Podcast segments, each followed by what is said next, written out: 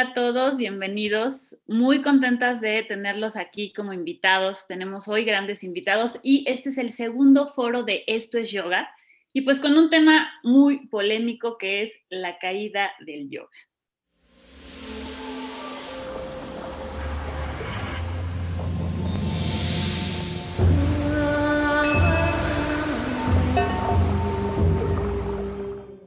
Y bueno, tenemos el día de hoy a grandes invitados. Déjenme primero se los presento. Está con nosotros Rosemary Atri, Andy Cano, Fernando Murrieta, Jorge Espinosa, Enrique Fedes y Milly Darwich. Y bueno, vamos a empezar con la primera pregunta. Me voy a ir directo. Primero que nada, ¿cómo han visto que ha cambiado el yoga a través de los años? Y en especial con los que tienen una larga trayectoria dentro del yoga ¿Qué han visto que ha cambiado de cuando empezaron a cómo es el día de hoy? Claro, yo con mucho gusto les quiero compartir mi experiencia. No significa que esto sea así. Yo eh, estoy muy contento de compartir este foro con mi maestra, Rosemary Atri. Ella, seguro muchos de ustedes saben, fue la primera maestra que me abrió los ojos y me introdujo al yoga. Y durante cinco años nunca tomé clases Nunca con ningún otro maestro. Cinco años. Entonces, eso es algo que hoy no existe. Hoy la gente cambia de maestro cada semana. Entonces, eso es una de las cosas que yo nunca estuve muy de acuerdo, porque creo que finalmente sí puedes aprender de todos los demás maestros, pero en tus primeras etapas la fidelidad, la fe y la confianza en una persona hace una gran diferencia. Entonces, bueno, en aquellos tiempos tampoco habían muchas escuelas. Yo no conocía más maestros y me llenaba todas mis expectativas Rosemary y el grupo me llenaba todas mis expectativas. Yo sé que si yo hubiera entrado al yoga en este mundo moderno donde hay tantas opciones, no hubiera sido tan fácil tomar esa decisión. Entonces, agradezco que antes no habían opciones porque de esa forma yo absorbí la esencia del yoga de la persona ideal para mí, que es ella. Así que comparto como que ese punto que ha cambiado. Antes no habían opciones, hoy sí hay muchas opciones y yo no sé qué tan bueno sea eso. Perfecto. Y ahí, por ejemplo, este, digo, dirigido a todos, ¿Han visto que la práctica en sí, la forma en la que se enseña el yoga ha cambiado? O sea, los nuevos maestros están cambiando la forma en la que se enseña, en la que se transmite. Bueno, este, yo también, como dice Jorge, voy a hablar desde mi experiencia. Yo no he visto cómo enseñan todos los maestros, pero sí he visto que las formaciones cada vez son más cortitas, ¿no? Entonces, antes eran formaciones de 800 horas, de 600 horas, y ahorita pues hay muchísimas formaciones de 200 horas que me imagino, ¿no? Por el tiempo que es más corto, también se tiene que enseñar de una forma diferente, así como en Olla Express, ¿no? Un poquito este, más resumido todo, más este, al grano, pero pues al grano pues de cada maestro, ¿no? Ahora sí que la visión acaba siendo mucho más este, angosta, ¿no? Y ya no tan amplia como a lo mejor teníamos en las formaciones hace 10 o 20 años, ¿no? Supongo que soy la más bebé de aquí, ¿no? la que menos trayectoria tiene, seguramente. No, son ustedes, lo siento. Em, pues sí, todo esto es a título personal. Eh, yo entré por Ashtanga, entonces traigo como este, esta parte del linaje. Mi maestro estuvo en India muchos años y hoy por hoy me cuesta también, ¿no? Ver esta, esta parte que menciona Jorge y Mili de la diversidad de maestros y de escuelas. Y yo practiqué Ashtanga dos años con mi maestro y no sabía ni que existía otro estilo de yoga, ¿no? Un día llegué a Vinyasa y dije, ¿qué es esto? ¿No? O sea, ¿de dónde me lo sacaron? Em, y así como que empezó el camino. Yo tengo pocos años, soy muy tradicional, todavía traigo ahí el Ashtanga un poco arraigado y y pues no sé qué tan bueno sea, ¿no? Que, haya demasiados maestros, eh, demasiadas escuelas. Tampoco lo sé, es como un punto bien dividido, ¿no? Una parte que, pues, que puede abrazar a demasiadas personas, pero por otro lado como que ahí se puede desvirtuar eh, alguna información o, algunas raíces o las bases. Yo creo que lo más fundamental que veo en el cambio es el hecho de que a lo largo de los años que he venido practicando yoga, he visto cómo hemos ido referenciando el yoga a la práctica de las asanas y no tanto al yoga por sí mismo, ¿no? Entonces, cuando tú percibes que lo que estás buscando es este encuentro contigo mismo que te ofrece el yoga para la vida, o sea, en realidad mm, es muy limitante llamar yoga a que te enseñen asanas. La verdad, porque las asanas es una de las herramientas, uno de los instrumentos para conocerte. Sí, si te vas un poco a qué es Ayurveda, por ejemplo, también o sea, se traduce mucho como una medicina alternativa o una medicina que a lo mejor la gente la ve como complementaria, pero la palabra ayurveda quiere decir la ciencia de la verdad. Entonces, cuando tú piensas que lo que buscas a través de la práctica del yoga es la verdad tuya, o sea, las referencias de con quién tomas o cómo tomas o qué haces son secundarias porque tienes muy claro que tu objetivo es tu transformación personal y tu camino espiritual o, tu camino de crecimiento. Entonces, la, la, enseñanza se vuelve como una herramienta más. O sea, a mí me parece que solo en el occidente tenemos esta gran falla de referenciar el yoga a los egos personales. Si anteriormente no existía tan fuertemente el que el maestro se llamara Juan Pérez o Louis Vuitton, ¿no? O sea, era lo de menos. Entonces, es cuando hemos ido como personalizando, haciendo al yoga una marca, una serie de marcas, ¿no? Entonces es como si estuviéramos compitiendo en qué marca te vendo, ¿no? Y ahí es donde perdemos la esencia de lo que somos, en lo que estamos buscando en el yoga, ¿no? Esa es mi opinión. Rose, justo qué bueno que hablas de este tema, porque viene de la mano con la siguiente pregunta que es y que me gustaría que contestaran, que es cuál es la esencia del yoga. O sea, la gente que a lo mejor ahorita se está acercando al yoga, que está abriendo ese, en este camino, para ustedes, ¿cuál es la esencia del yoga? Primero, gracias a todos, porque a todos los que están aquí los admiro un montón y aunque me parece que solo con con Rose, ¿no? Este, he podido platicar largo y tendido. Eh, a los demás existían ya en el radar de, lo que escucho de allá afuera del yoga y todo lo que hacen es súper bonito y les agradezco mucho todo lo que, lo que hacen todos los días por ser quienes son. Y partiendo de ahí, esa es la esencia del yoga. La esencia del yoga eres tú. El camino que elijas para conocerte bien sea el yoga o cualquier otra tradición contemplativa, meditativa, incluso herramientas psicológicas, somáticas, ¿no? Y hay un sinfín de otras formas de, conocerte, pero la esencia del yoga eres tú. Y,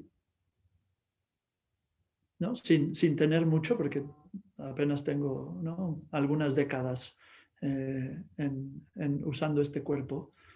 Eh, yo creo que lo que, lo que entiendo que se ha perdido en el cambio de, del yoga es justamente el énfasis en esto, que ya lo mencionó, ya lo mencionó ahora Rose. Y, y se ve triste, ¿no? Y a lo mejor me voy a dar durísimo hoy en, en, palabras, pero voy a aprovechar que es un foro y, que está divertido y que puedo jugar a, a la personalidad y salirme de, ¿no? de este lugar de más tranquilidad y de más paz entendiéndose así, como un juego y como, ¿no? como, como algo que va más allá de, de, lo que realmente somos, que es esta, esta búsqueda de, de, quién eres, básicamente. Pero la neta es que es nuestra culpa. Todos los que están haciendo certificaciones no se pueden quejar ahora de que las certificaciones son así, porque están generando un negociazo tremendo por hacer certificaciones de 100, de 200, de 500 o hasta de 1000 horas tiempos atrás, cuando, ¿no? cuando los maestros, al menos ¿no? que sé de Rose, porque me ha contado de sus maestros o del linaje del que yo participo, que viene ahí, ahora entendiendo que Jorge comenzó con Rose, pues también del linaje de Jorge. A ver, la gente no se hacía maestro en un año, ni en dos, ni en cinco, ni en diez, ni en veinte. La gente primero se encontraba encontraba su esencia y después, si hacía sentido en su entorno, enseñaba. Entonces, la neta es que la culpa es nuestra. Nosotros empezamos a desvirtuar y a prostituir todo lo que hoy se entiende como yoga, cada uno en su pedacito, ¿no? Cada uno en un pedacito de yo lo oriento hacia acá, yo lo oriento hacia acá, y se nos olvida a veces decir que hay un todo. Y estoy súper de acuerdo con todo lo que dijeron ahorita este, ¿no? Rose, Andy, Jorge y Milly, porque cada uno de nuestra manera a veces tratamos de esquinar lo que nosotros entendemos y dirigir la atención de quien nos escucha hacia esa esquina. Y se nos olvida que no es una esquina, es un círculo. Y dentro del círculo somos el centro pero también somos la circunferencia. Gracias. Muy bello. Bien, qué bonito. Con respecto al tema de las, de las certificaciones y apoyo el, comentario de Enrique, en la antigüedad había un gurú y los demás eran practicantes y cada quien utilizaba la práctica para mejorar en su rubro, arquitecto, licenciado o agricultor. Y hoy, como estamos en una crisis social, la gente joven empezó a ver que podía sobrevivir. Y ahí también, ojo con esto, Enrique, porque no es un gran negocio. O sea, la verdad es que esto no es un gran negocio. Puedes sobrevivir, pero tienes que trabajar para pagar la renta. O sea, lo que me pasó a mí y a muchos yogis en esta pandemia es que valimos queso, nos dimos cuenta que solo estábamos como tapando el sol con un dedo. Entonces te metes a trabajar de yogi, te pagan más o menos bien y con eso sobrevives y tu ego se siente feliz de que estás aportando algo al mundo y que te volviste maestro de yoga y te empiezas a, a clavar en ese rollo. Yo en las certificaciones lo que les digo es, ¿están seguros de que quieren ser maestros de yoga? Porque 20 años después vas a seguir siendo esto. 30 años después, vas a seguir estando dispuesto a seguirte entregando y dando todo tu corazón en cada clase, porque si no tienes ese compromiso, por favor, no des clases, dedícate a otra cosa. Entonces, creo que uno de los problemas, regresando al tema principal de la caída del yoga, con lo cual yo no estoy de acuerdo que, el yoga esté cayendo, porque no me conviene creer eso, es que los maestros no lo hacen por su esencia, no, no, no son maestros. Simplemente es como que, pues por mientras, mientras que sale algo, algo mejor, voy a dar clases de yoga. No es una vocación. Ahora yo me emociono porque yo neta desde que tengo cinco años soñé con ser sensei desde que soy chiquito, mi objetivo en la vida fue esto. Mi hermano fue mi maestro y desde los cinco años estoy en este rollo. Y hoy, a mis 50 años, digo, ¿qué hago? ¿Pongo un autolavado?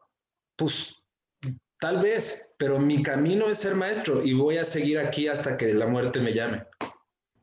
Bueno, podría ser yogi dentro de un autolavado, ¿por qué no? Porque en realidad lo que es el yoga es lo que tú enseñes donde estés.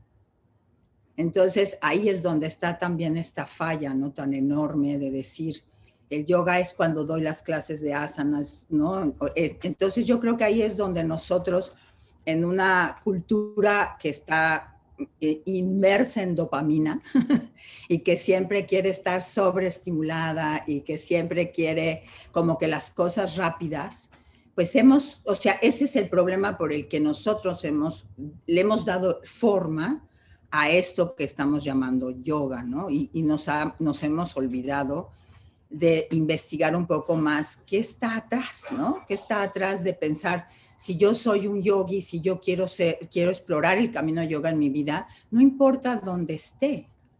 Si el mismo Ram Dass, no sé si ustedes saben su historia, pero cuando regresa a Estados Unidos hay un periodo que se dedica a vender coches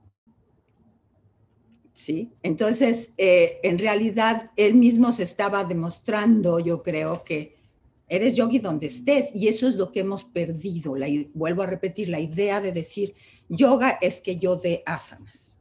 Y quizás el, fundamento principal es que la mayor parte de las formaciones están construidas a partir de te voy a enseñar a hacer asanas y cómo se enseñan las asanas, pero para que tú puedas empezar un camino de yoga, primero deberías de tener contacto con la cosmovisión yógica y poder decir, si hay un sanatana dharma, ¿no? Un dharma colectivo al que nosotros nos tenemos que unir, me puedo dar cuenta que mi propósito como yogi es tener un camino espiritual cada vez más expansivo. O sea, si lo pensamos en términos de por qué hago asanas, en realidad las asanas las haría de cierta manera para que eventualmente mi cuerpo me apoye cuando mi prioridad más grande sea lo espiritual. Aunque todo mi camino sea espiritual, pero yo quiero al final de mi vida que esa espiritualidad tenga este florecimiento maravilloso. Entonces, apoyo al cuerpo para que mi espíritu tenga una casa bien organizada.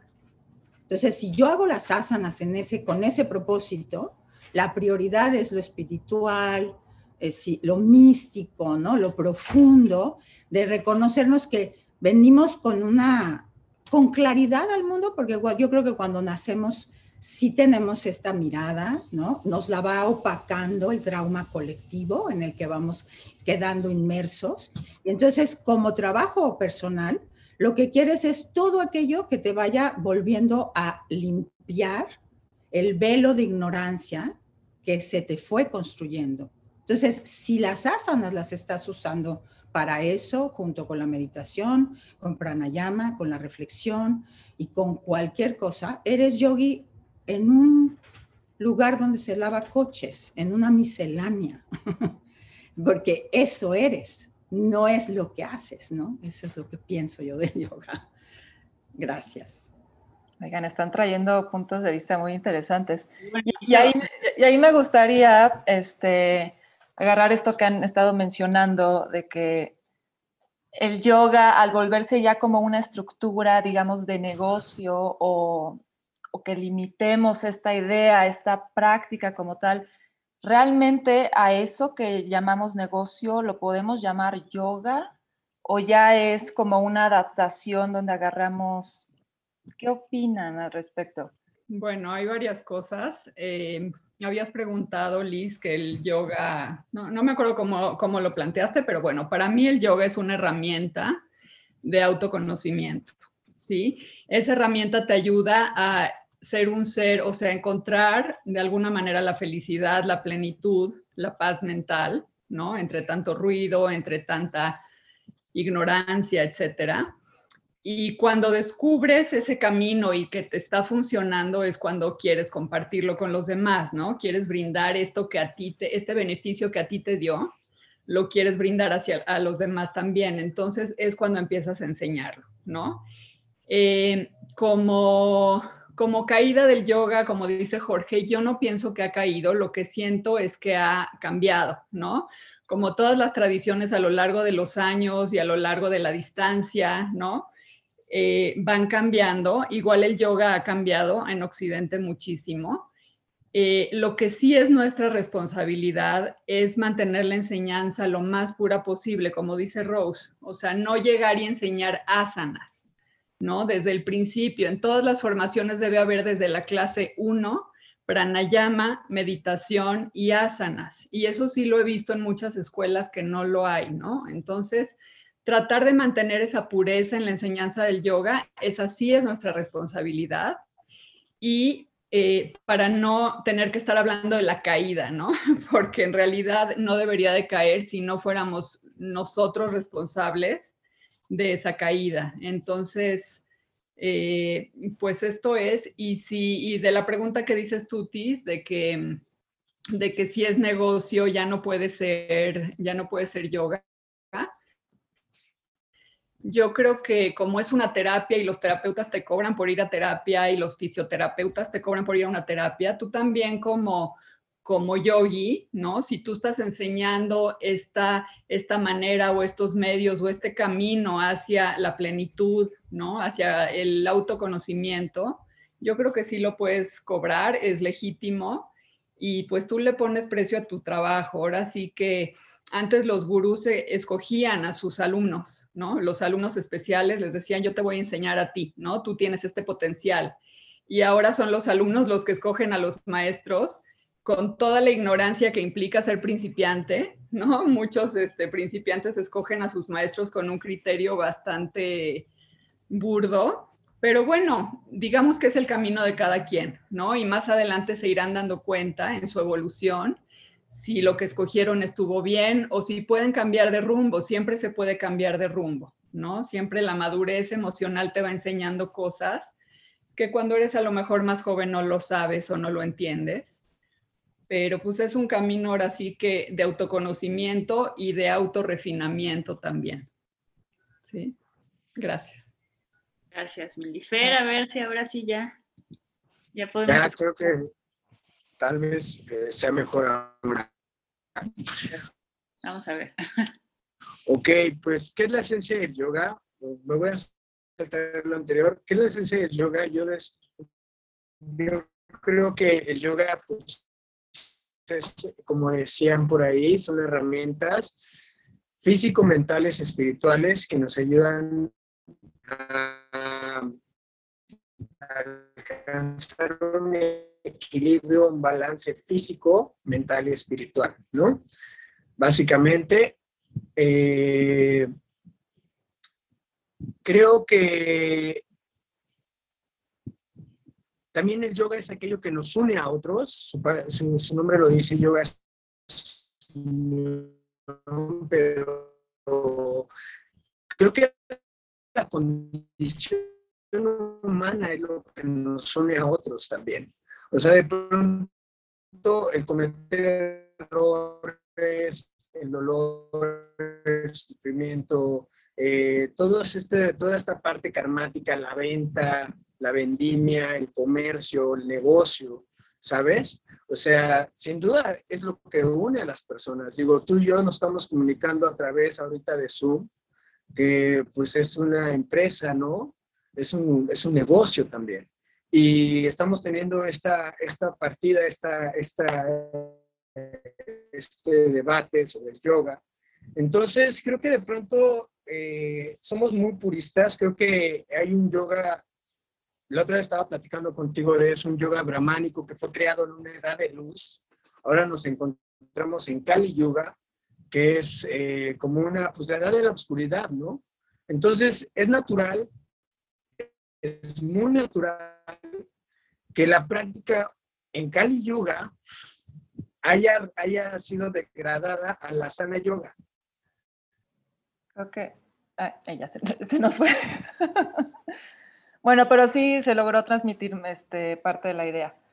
Em, ahí en lo que dijo Fer, sí me gustaría, por ejemplo, tomar esa idea que, en donde, ok, estamos en una era oscura, según Kali Yuga, en donde pues, estamos condicionados, hay una parte que nos ciega.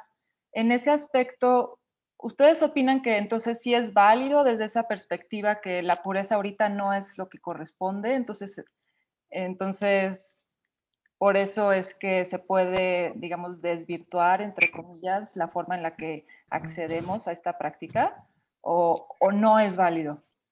Son dos cosas. Una, quiero opinar sobre el tema del negocio y contestar, si quieres, eh, tu pregunta sobre, sobre la edad o la er, era de la luz y la era de la oscuridad.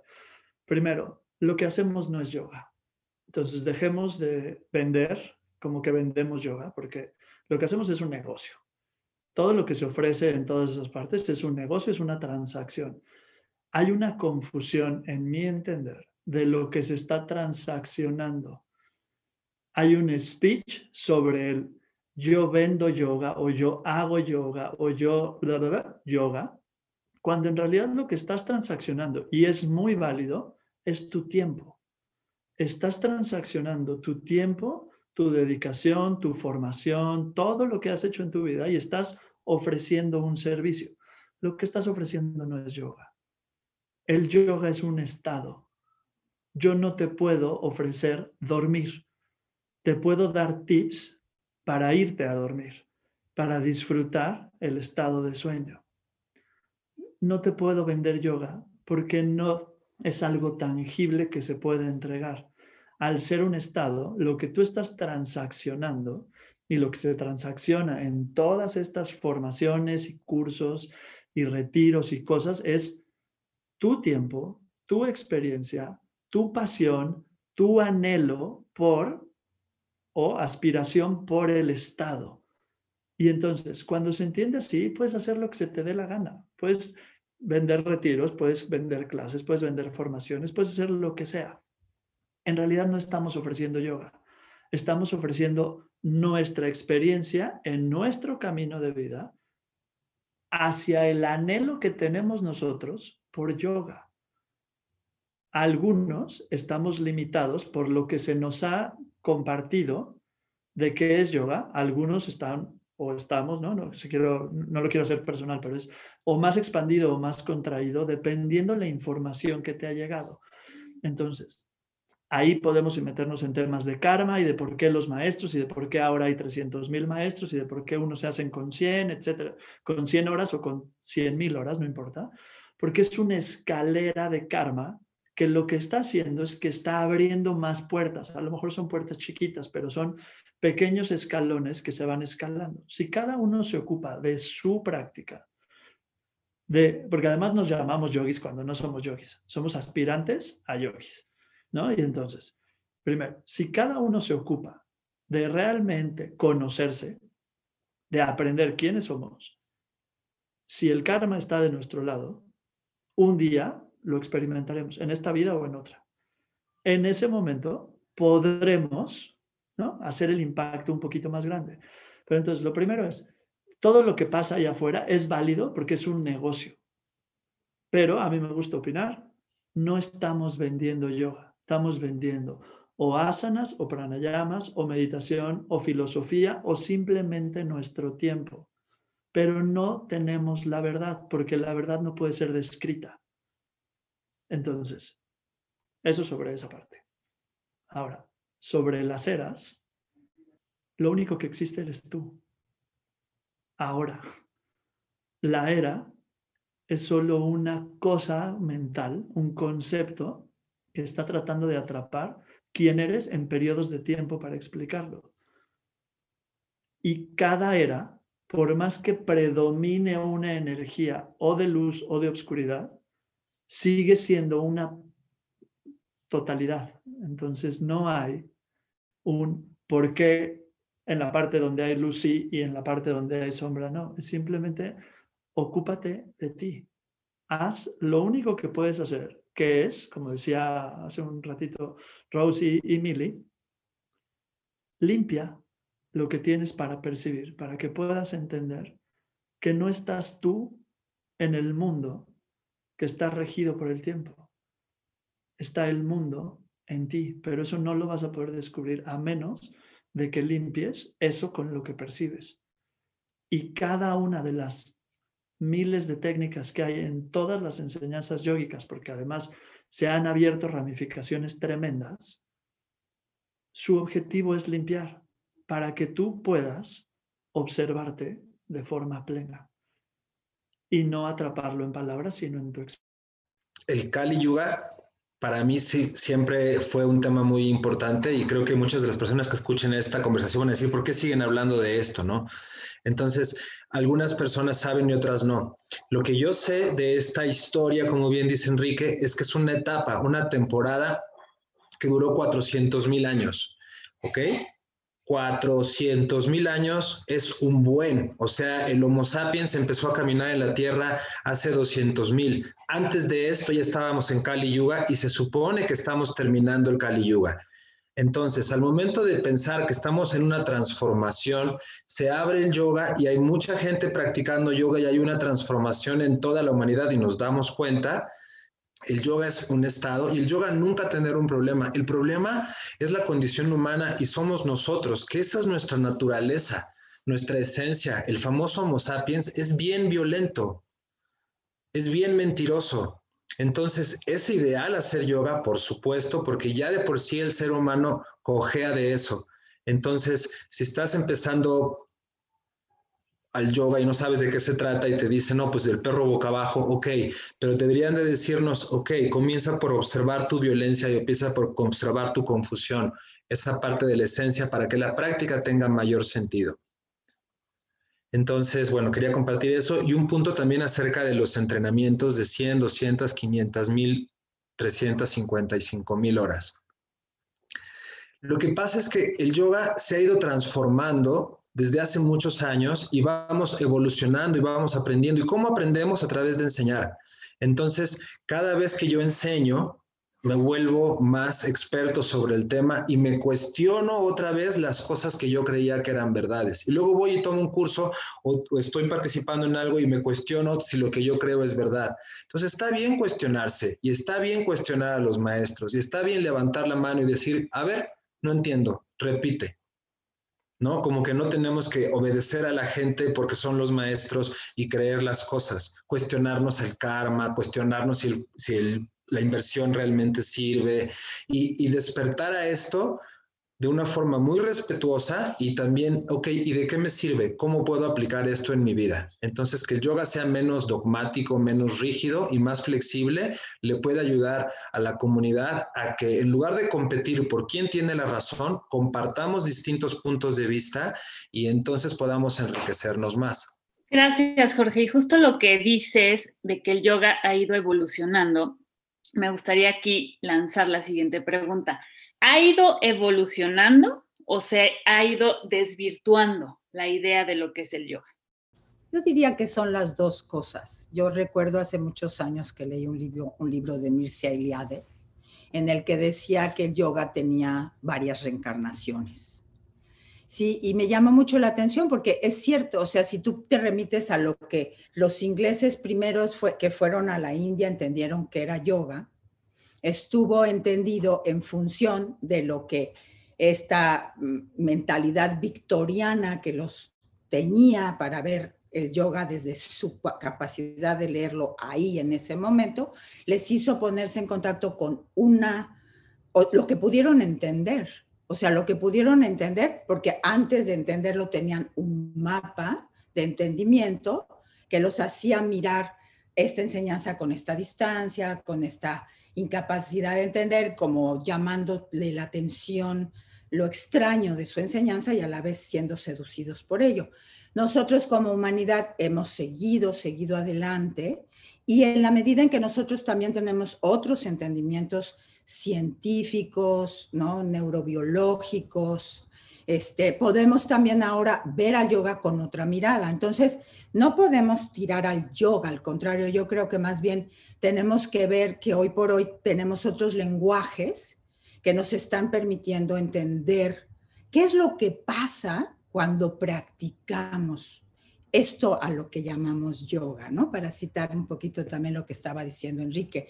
Entonces, ¿qué sucede cuando yo puedo ahora comprender que más que ser un homo sapiens maldito o malévolo, somos seres que tenemos dos capacidades. Una es ser regidos por nuestros sistemas de defensa, que han, han, sido los más importantes, ¿no?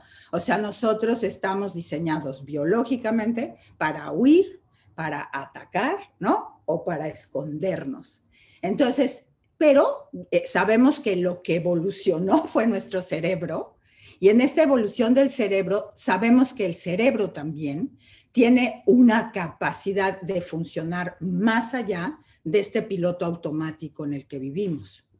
Entonces, para mí, las estrategias de yoga son esas estrategias que te llevan a poder salir de estos mecanismos de ataque y huida, ¿sí? Eh, y poder acceder a otros niveles del cerebro donde puedes ser un ser que sabes regularte más, que puedes encontrar una relación más amorosa. Para mí esta es la evolución del ser humano hacia donde estamos yendo los, las personas. E indudablemente cuando conoces algo de neurobiología, vas, te vas dando cuenta que los yogis ya lo habían dicho. O sea, lo dijeron todo lo que hoy en día se estudia en este lenguaje al que llamamos más metafórico y que hoy tenemos para corroborar. Entonces, para mí, el yoga está en una nueva reencarnación.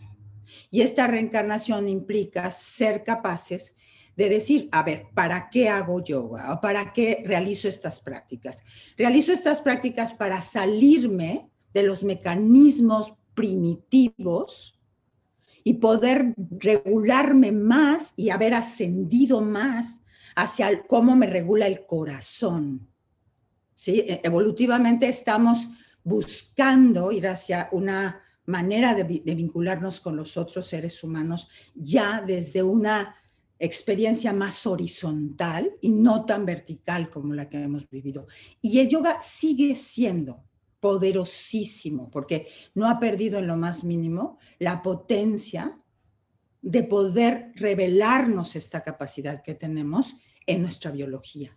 El tema es que el maestro de hoy en día está obligadísimo a estudiar mucho más, muchísimo más, a darse cuenta que es un maestro, o sea, o que aspira a ser un maestro que te lleve a hacer contacto, como decía Enrique, con esa dimensión de ti. No te está enseñando las formas, te está enseñando un camino que él ha explorado para que tú accedas a ese nivel que tienes de regulación interna. Entonces, definitivamente el yoga para mí no está muerto, ni mucho menos. Al contrario, tiene la capacidad de, en estos momentos tan terribles de la pandemia en la que empezamos a disregularnos tan profundamente, cómo poder usar toda esta sabiduría extraordinaria y, y llevársela a la gente para compartírsela a la gente, para que la encuentre en sí mismo. Y no, no mentirles de que la clave es si te paras muy bonito de cabeza o haces cuatro arcos o, o sea, eh, qué padre, si ese arco te da esa dimensión, qué padre, ¿no? Pero que no, no dejes vacío el que el hacer eso o el no hacer eso no es la clave. La clave es cómo está modificando tu química, si la quieres llamar, tu química mental, tu química física, para poder ver con claridad. Siempre vas a tener ese referente de que el yoga te dice, yoga es la habilidad de ver con claridad cuando soy capaz de encauzar la energía mental. Entonces, si no nos olvidamos de eso, y por último, no quiero quedarme contra el tiempo, pero ¿qué pasa si cambiamos la manera de ser maestros y primero les presentamos la cosmovisión y luego las herramientas? Sí, porque si yo no les presento la, cosmovisión, deja de tener este contexto para que lo hago, ¿no? Un maestro que yo he citado varias veces con ustedes, que es Gary Kravso, Decía, el tema fundamental de lo que está pasando hoy en día en yoga es que nos estamos quedando con la cáscara, pero no nos estamos dando cuenta que lo que tiramos es la fruta, porque no tenemos la distinción. Entonces somos nosotros los que le tenemos que decir a esos alumnos, esta es la fruta. O sea, no tires la fruta. sino de revela eso que está en ti, ¿no? Y como decía Enrique, yo no le enseño a nadie a hacer yoga, yo nada más le comparto lo que a mí me ha revelado el yoga para que pueda recorrer su camino luminoso él mismo, ¿no? O ella misma. Gracias, Rose. Y, y, aquí me gustaría tomar un poco lo que todos han ido mencionando. Eh, entonces, ya varios dijeron, no, no está en caída, el yoga, o sea, la esencia se mantiene viva y, se, y es un estado que no podemos perder por más que la reguemos este, en el mundo actual. Pero entonces, ¿cómo pueden las personas que van empezando a hacer yoga conectar con esa esencia? O sea, ¿cuál sería la fórmula? Ya ahorita Rose mencionó de las formaciones que tendrían que ser diferentes, pero un practicante, ¿cómo puede conectar con esa esencia? ¿Cuál sería la, el método o la forma de ir introduciendo a los alumnos hacia esa esencia para que no se pierda en el camino. Ok, creo que es justo lo que, lo que han mencionado, ¿no? Eh, poder enseñarles no desde la parte asanas física, ¿no? Sino empezando a mostrarles esta parte de la cosmovisión y, y cuestionarlos, ¿no? Porque muchas veces vas por la vida sin cuestionarte y el, ah, sí, voy a yoga, ¿no? Y me sale esto y lo otro y lo que ustedes quieran, sino para qué estás en esto, ¿no? No el por qué, sino el para qué. Y, y qué, te, qué te va a dar. Y, y compartirlo desde, siento que te vuelves un maestro, ¿no? Porque compartes hasta dónde vas y lo que has aprendido y tus conocimientos y tu tiempo. Eh, y es justamente eso para los principiantes, para los que van empezando en este camino, me refiero a principiantes por los que van empezando en este camino, no a los que empiezan a mover los brazos, ¿no?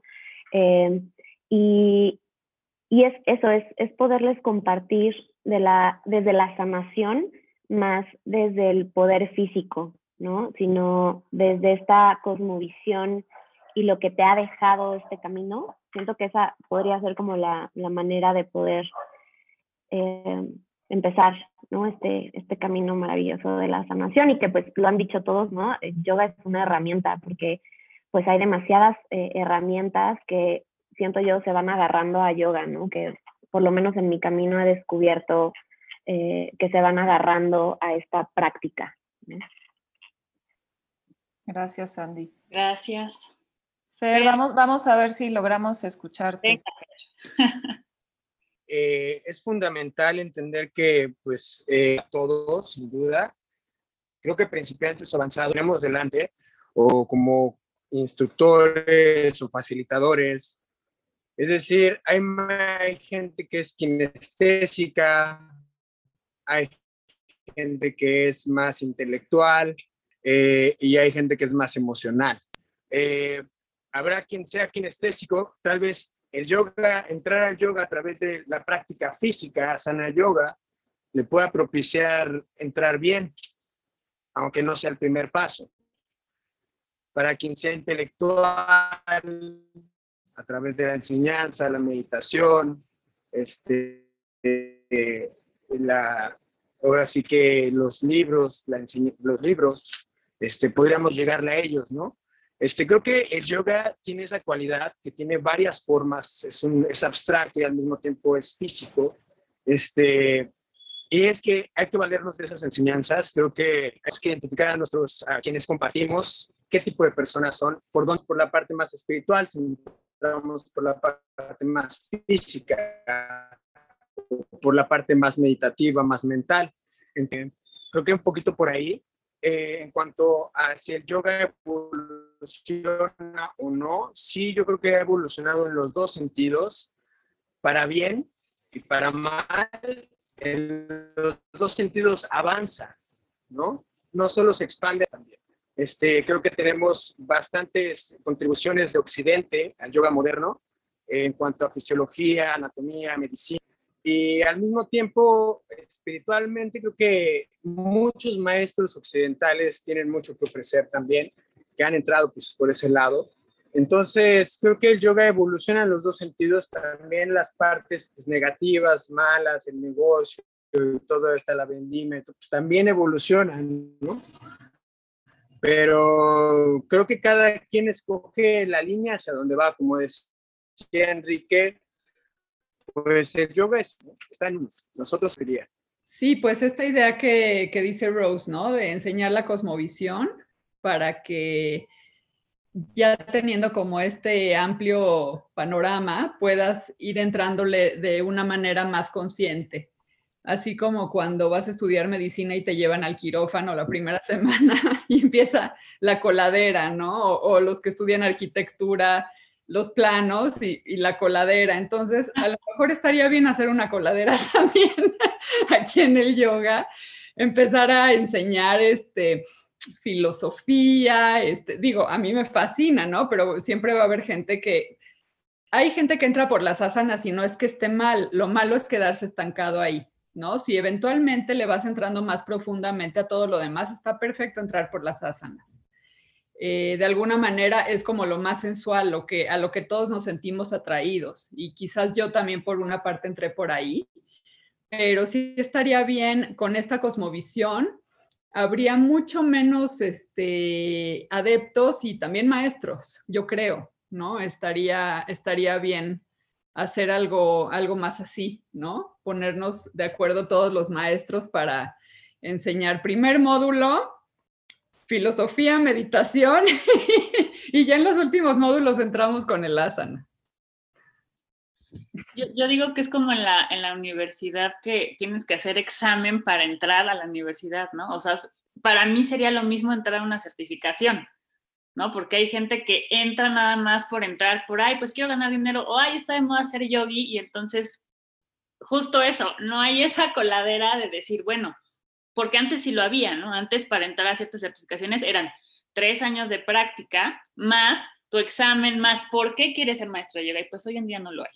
Creo que vale la pena aceptar que no hay fórmulas y que al no haber fórmulas, a mí también me parece inspiradora la idea de que nos pusiéramos de acuerdo todos los que hoy nos creemos que tenemos que ver algo con el yoga, ¿no?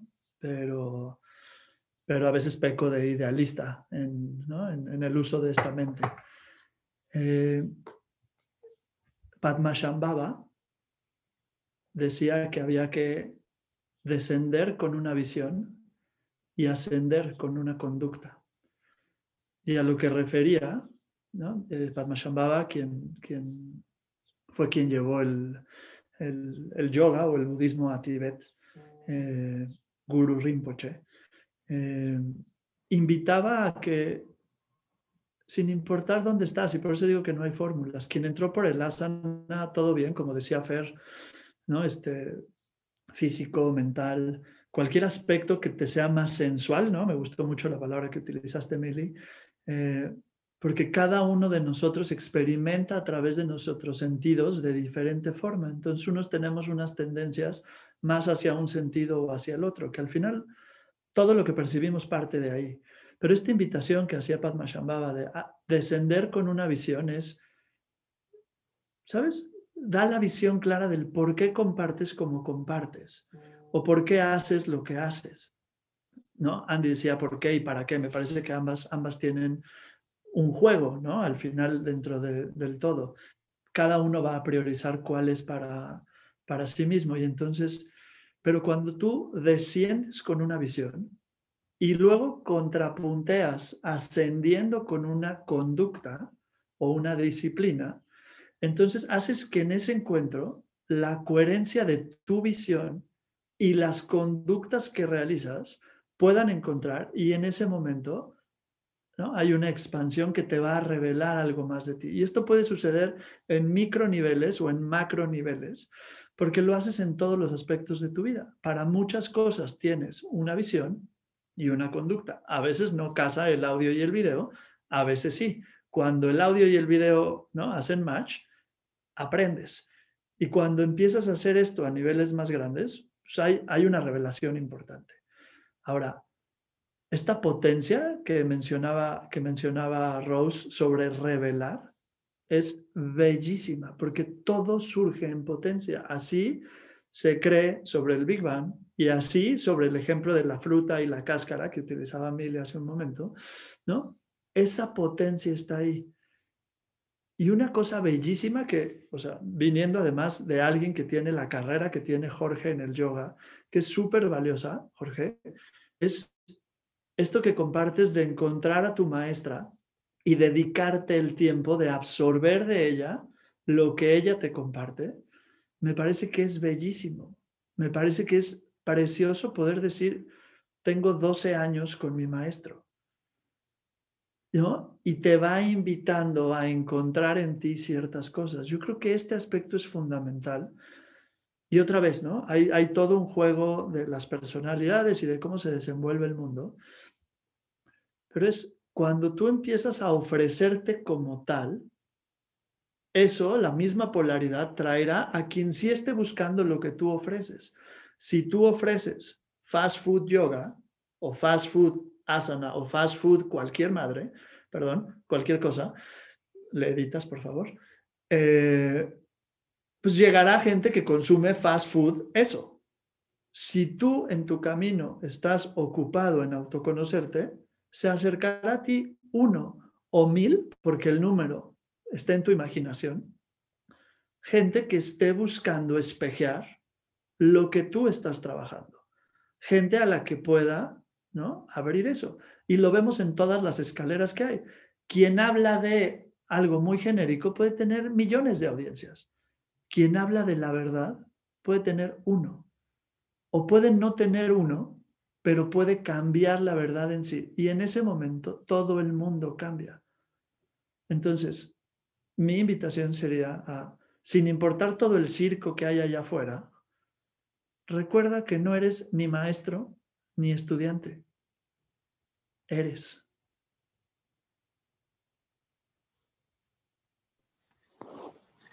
Gracias. Y vamos a cerrar con Jorge, que ya se nos está acabando el tiempo. Muchas, bueno, muchas gracias por haberme dado la oportunidad de hablar tanto en este foro. Eh, necesitaba seguramente hacer esto y escucharlos a todos ustedes porque pues me preocupa que el yoga se esté cayendo. obviamente yo amo esto y me encanta hacer esto, entonces yo no quiero que se caiga. Y aunque pudiera lavar coches de una forma muy yógica, a mí me, me raya este modo de vida. Pero una cosa que quiero terminar diciendo y es que creo que, y me gustaría saber qué opinan, si es que nos da tiempo, yo creo que el problema no es ni el yoga, ni siquiera las certificaciones, ni tampoco los maestros. Y quiero hablar de los practicantes en donde los practicantes tampoco están asumiendo su responsabilidad en la práctica y le quieren eh, pedir del oído y en la boca todo y al maestro. Y entonces ya sabemos que en esta era, y sabemos cómo es el ser humano, los hombres principalmente han hecho terribles cosas con sus alumnas, con sus alumnos, pero no quiero culpar a los hombres quiero hacer responsables a los alumnos de que se valoren más, crean más en ellos mismos y no estén así como dejándose impactar por todos los maestros que están afuera. Porque nadie vale más, todos somos, como está diciendo Enrique. Entonces, ¿por qué le damos tanta fe al gurú, a la gurú, a, la otra persona y creemos así con ojos cerrados en los demás, más que en nosotros mismos? Entonces, los practicantes, si, de verdad están interesados en crecer, es su responsabilidad buscar licencia, comprarse libros, a ver cómo le hacen, pero no le pueden pedir a una persona que está igual de perdida que tú que te lleve a la luz. Es como lo que decía mi maestro, no somos como puros mendigos queriendo ayudar a otro mendigo. O sea, si ni siquiera tú estás iluminado, ¿cómo vas a iluminar a otra persona? Entonces, desde ese punto de vista, si hay que certificarse a alguien, pues sería, ¿estás iluminado? Enseñas. ¿No estás iluminado? Sigue practicando. Ahora, todos practicamos porque estamos este, buscando ese famoso estado de iluminación y bueno, es válido, pero hay que seguir practicando, no hay que tirar la toalla. Yo, gracias a que vivo de esto, llevo varios años practicando todos los días, todos los días, porque pues vivo de esto. Entonces, por eso confío en esto, porque sé que sí funciona, pero sí tienes que echarle ganitas. No es nada más dos veces por semana y no es nada más voy a ver qué me dicen y yo no pregunto, yo no cuestiono, yo no hago más. Gracias, Jorge. A mí me encanta ese de hay que echarle ganitas, porque es muy cierto que si no, no conectas con la práctica, seas maestro, seas alumno, si no tienes esa constancia de qué estamos hablando, ¿no? Entonces, ¿con qué estás conectando? tiene que haber una base que te esté sosteniendo, sea lo que sea. Y ahorita estamos hablando de la base del yoga, ¿no? Entonces, si vas a conectar con lo que llamamos yoga, ¿desde dónde y cómo? ¿Y qué tan seguido? Y sobre todo si lo vas a enseñar. Entonces también es una, una enseñanza para los maestros. Me regreso un poco a algo que con lo que tú iniciaste, esta idea de que el maestro antes era el que aceptaba al alumno.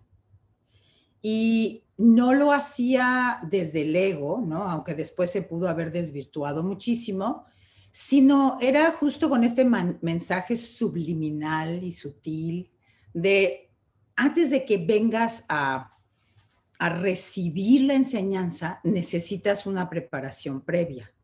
¿sí? Y no se lo va a decir desde el ego, ni desde el regaño, ni desde yo soy el maestro que te estoy diciendo que qué tonto que no tienes esta claridad ahorita, sino es como que se lo espejea, se lo espejea nada más. Y en cierta manera, cuando pensamos, por ejemplo, en los sutras de Patanjali, el primer sutra, que es Yoga Nushasanam, es un sutra que realmente es simbólico, como simbólico, es este gesto es el gesto de Anjali Mudra. Sí, ese primer sutra es eso. Y es en cierta manera algo que vas a encontrar en muchas de las escrituras de la India, que está por delante el que yo tenga que poner las manos para que me des. si yo no tengo las manos aquí, tú no me puedes poner nada aquí. ¿Sí? Entonces, esta actitud la tienes que entender, no te la puede decir nadie. Tú puedes ir al yoga o a lo que llamamos yoga un millón de veces, pero hasta que no vayas con la actitud de, si quiero que me viertas algo en mis manos, nada se me puede quedar. ¿Sí? Entonces no podemos ni culpar al maestro, ni culpar al alumno. Es como entender esto sutil que está en el lenguaje del aprendizaje y en la enseñanza, ¿no? En que yo necesito irme preparando para entender algo. Y quizás ese, ese es el mensaje sutil, no desde un lugar de regaño, que tenemos que irle compartiendo a nuestros alumnos, ¿no? O sea, eh, la esencia del yoga es muchísimo más sutil, muchísimo más sofisticada de lo que pensamos. Y vete preparando, o sea, entiende que la preparación eres tú y está en ti, no está en algo que te den los demás. Entonces, ¿cómo comunicar eso? Esa es la clave, yo creo, de la enseñanza. Sí, pues antes de que cierren, es un honor escuchar tantos puntos de vista, eh, tanta sabiduría, ¿no?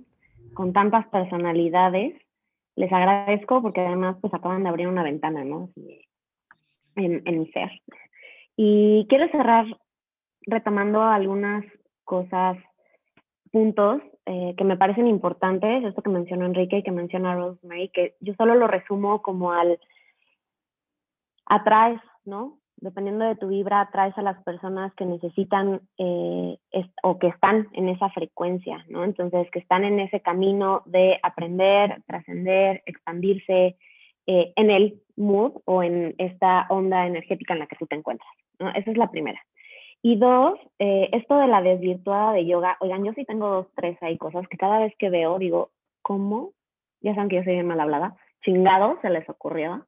El yoga face, de qué me hablan y veo en Facebook gente preguntando el yoga face y bueno, de ahí ni les cuento, ¿no? Que si los perros, que si la cerveza, que si el no sé qué. Entonces, ahí sí, sí creo, o sea, si, si lo, iban, lo llevaban como para ese punto y no me lo podía quedar, eh, ahí sí creo que está desvirtuado, ¿no? O sea, ahí sí, o sea, ya me da risa, al principio me enojaba, ¿no? Ahora ya me da risa así como, no lo puedo creer, ahí sí siento que se desvirtúa un poco, pues, la esencia, ¿no? Cambia totalmente siento hasta que la pisan un poquito. Bueno, eso es mi forma de pensar, no sé los demás. Este, y pues nada, les agradezco a todos por abrir esta ventana en mi ser, por compartirlo, ¿no? Y nada, gracias. Eh, bueno, sobre el face yoga lo vas a entender cuando cumplas cuarenta y tantos años. Ahorita no lo entiendo. y a lo mejor hasta el de la cerveza también. no, es broma. Este, con respecto a lo que dice Jorge, eh, que el alumno continúa siendo alumno, ¿no? O sea, como que no tienen este, estas ganas de seguir aprendiendo individualmente, sino que siguen yendo con el mismo maestro que les dé y que les dé y que les dé. Y muchas veces el maestro ya les dio lo que les tenía que haber dado. Sí es importante que el alumno, no es que sea su culpa o no sea su culpa, pero sí es importante que empiece la búsqueda eh, personal, ¿no? Tanto con libros como practicando en casa. Y la práctica en casa es algo que de verdad no se ve muy seguido. Es la gente va a los centros seis, siete veces por semana y no empieza su práctica personal. Entonces yo creo que también ahí hay algo que, este, que puede ser muy valioso, ¿no? Como, como maestros, aunque estemos ganando de las clases, ser muy claros en que tú tienes que empezar tu propia búsqueda, tienes que empezar tu propia práctica en casa. Y si quieres seguir viniendo, está perfecto, ¿no? Pero hay, hay una, una, como un punto que tú no vas a llenar, que lo tienen que acabar llenando ellos, siendo su propio gurú, siendo su propio maestro. Y como dice la cabala, tú eres como una vasija, ¿no? Y cuando ya te llenas tú de luz, tienes que empezar a compartirla. Entonces, que, que los alumnos que, que, se llenan, ¿no? Con esta luz, con esta enseñanza, poquito a poco empiecen a dárselo a sí mismos y a compartirlo con los demás. Y muchas veces enseñando van a aprender más que si siguen yendo con el mismo maestro 30 y 40 años, ¿no? Y muchas gracias por, por invitarme igual por todos sus comentarios, estuvo muy divertido y fue muy ilustrativo. Gracias a todos. Gracias. Pues ahora sí vamos a, cerrar, ya se nos acabó el tiempo. Muchísimas gracias a todos por, por conectar y esto es yoga. Gracias. Yoga.